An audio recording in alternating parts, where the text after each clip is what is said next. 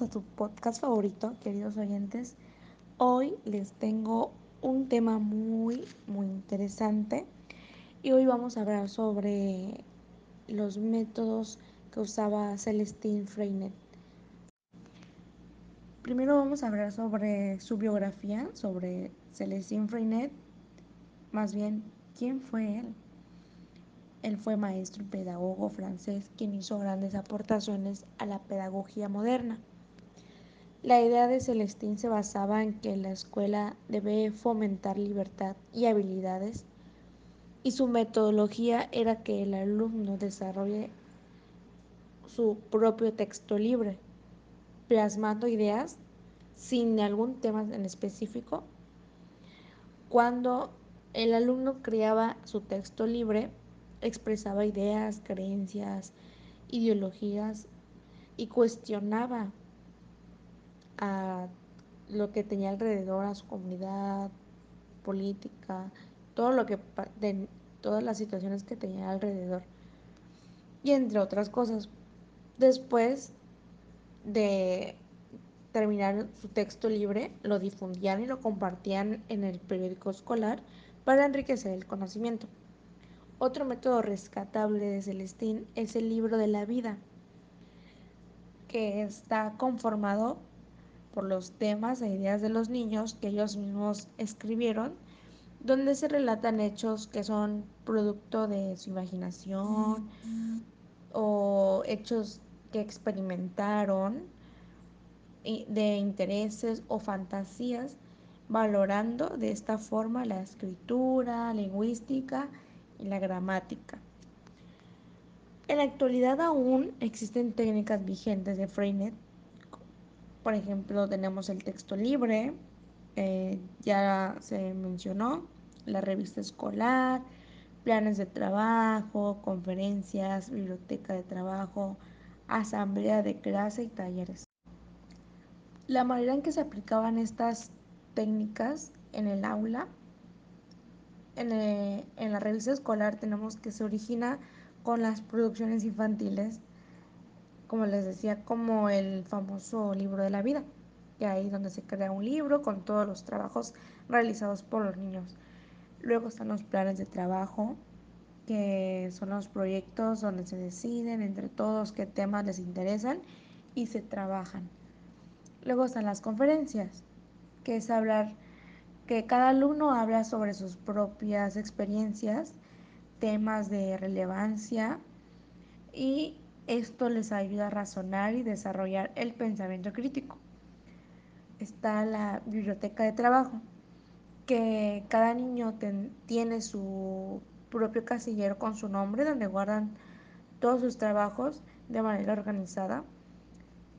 Luego está la asamblea de clase, que es donde por las mañanas a una tal hora de asamblea eran que los niños y la, el profesor o profesora se sentaban en una alfombra y hablaban de los conflictos que habían entre compañeros o de los proyectos que se querían trabajar.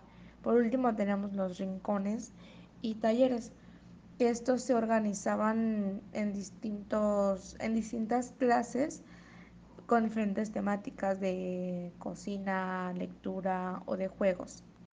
Entonces, los fundamentos de la pedagogía de Freinet promueven la reflexión crítica por parte de los niños y niñas. Maya Montessori es una de las grandes figuras en la historia de Italia siendo la pedagoga más influyente del siglo XX. A su currículum académico hay que añadir el importante hecho de ser la primera mujer graduada en medicina en Italia. Ella introduce conceptos educativos que en su momento fueron muy revolucionarios y también ella trae el beneficio de tener una relación de libertad con el alumno y también introduce el juego a la enseñanza. Su avance en el método de Montessori es crear un ambiente que sea adecuado para el desarrollo libre para el alumno.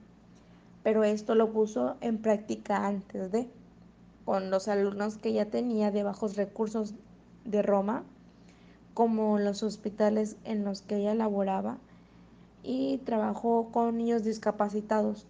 El motivo de su implicación con ellos era la idea de conseguir que mejoraran en sus capacidades de los niños. Y con este modelo hace, tiene un desarrollo integral que aspiran tanto como al crecimiento físico, intelectual y espiritual del alumno mediante la cooperación con el adulto.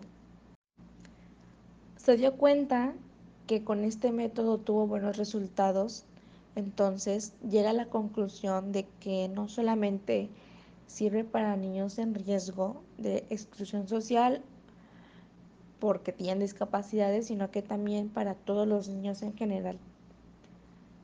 Las principales características de este método Montessori es de que los alumnos tienen esta libertad para desarrollarse y aprender a su ritmo en un entorno muy estimulante de comprensión y observación por parte del adulto.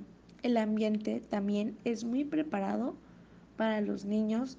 Debe de estar con orden, con limpieza, de tamaño adecuado, conforme a su edad, que sea real y que cada elemento sea seleccionado por un motivo específico para su desarrollo.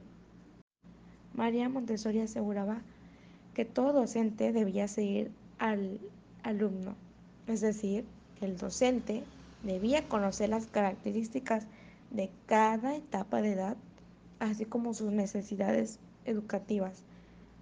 Los niños y niñas necesitan adaptarse a su entorno, por lo que la doctora Montessori veía como fundamental y tenía ese enfoque construir un ambiente favorable tanto físico como espiritual para que sean capaces de darle sentido al entorno en el que se rodeaban. De igual manera, este método presta una atención especial al amor y la comprensión de los padres hacia sus hijos. Un amor basado en el respeto, la libertad, la responsabilidad y el establecimiento de límites claros pero poco restrictivos, donde la confianza, la paciencia, la empatía se convierten en protagonistas.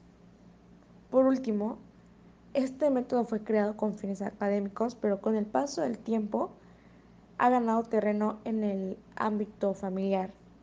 Y pues cada vez más son los padres y madres que recurren a este método, a estas herramientas para aplicarlas a la educación de sus hijos en casa y más en la situación en la que nos encontramos hoy en la actualidad, que es la pandemia, que los alumnos no pueden asistir a sus clases presenciales.